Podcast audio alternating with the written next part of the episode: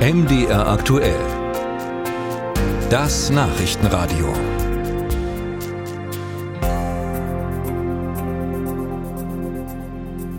Der Automobilbauer Tesla gilt als wirtschaftlicher Leuchtturm in Ostdeutschland. Im brandenburgischen Grünheide betreibt das Unternehmen ein hochmodernes Werk mit tausenden Beschäftigten. Doch zuletzt hatte sich die Kritik an dem Unternehmen gehäuft. Es geht um verweigerte Zahlungen und mangelnden Gesundheitsschutz.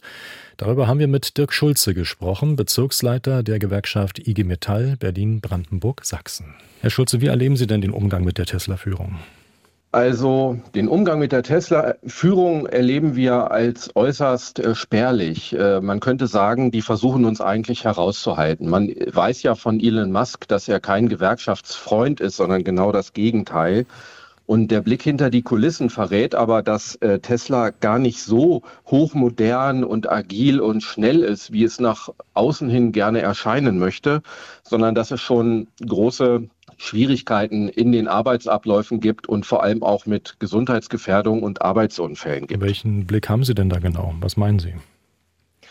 Ja, wir haben den Blick, dass leider die Gesundheit der Leute, der Menschen, die dort arbeiten, nicht im Mittelpunkt steht, sondern offensichtlich die Stückzahl und dass insbesondere Krankheitsfälle von Beschäftigten, äh, dass dem nicht äh, nachgegangen wird, ob dort eventuell eine Verursachung auch in der Arbeitsbelastungssituation geht. Im Gegenteil, es wird ein starker Druck auf die Beschäftigten ausgeübt. Alles, was um die Krankschreibung ist, wird sozusagen erschwert. Äh, man meldet sich entweder zu spät krank, wird kritisiert, oder man meldet sich zu früh krank oder nicht auf dem richtigen Weg.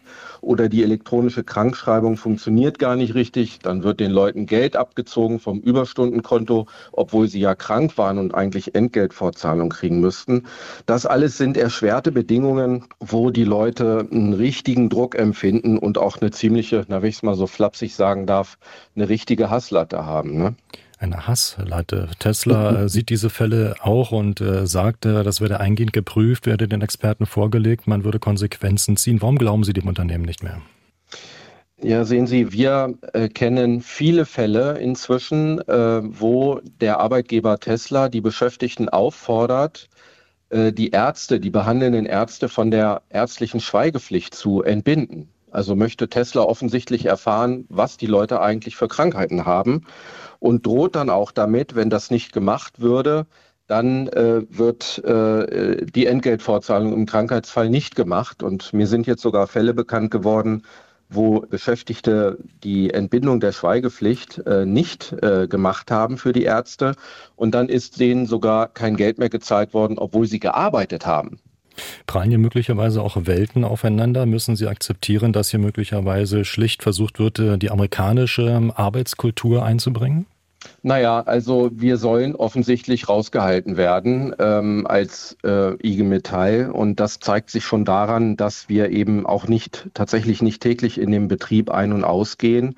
Wir werden dort äh, nicht eingeladen, sondern wir müssen uns mit dem Grundgesetz unterm Arm, mit dem Hinweis auf die Koalitionsfreiheit, dass Leute Mitglied sind der IG Metall und zwar viele inzwischen bei Tesla, dass wir dort eine Rechtsprechung in Deutschland auch haben, die es uns ermöglicht, zumindest zweimal im Jahr äh, in den Betrieb zu gehen.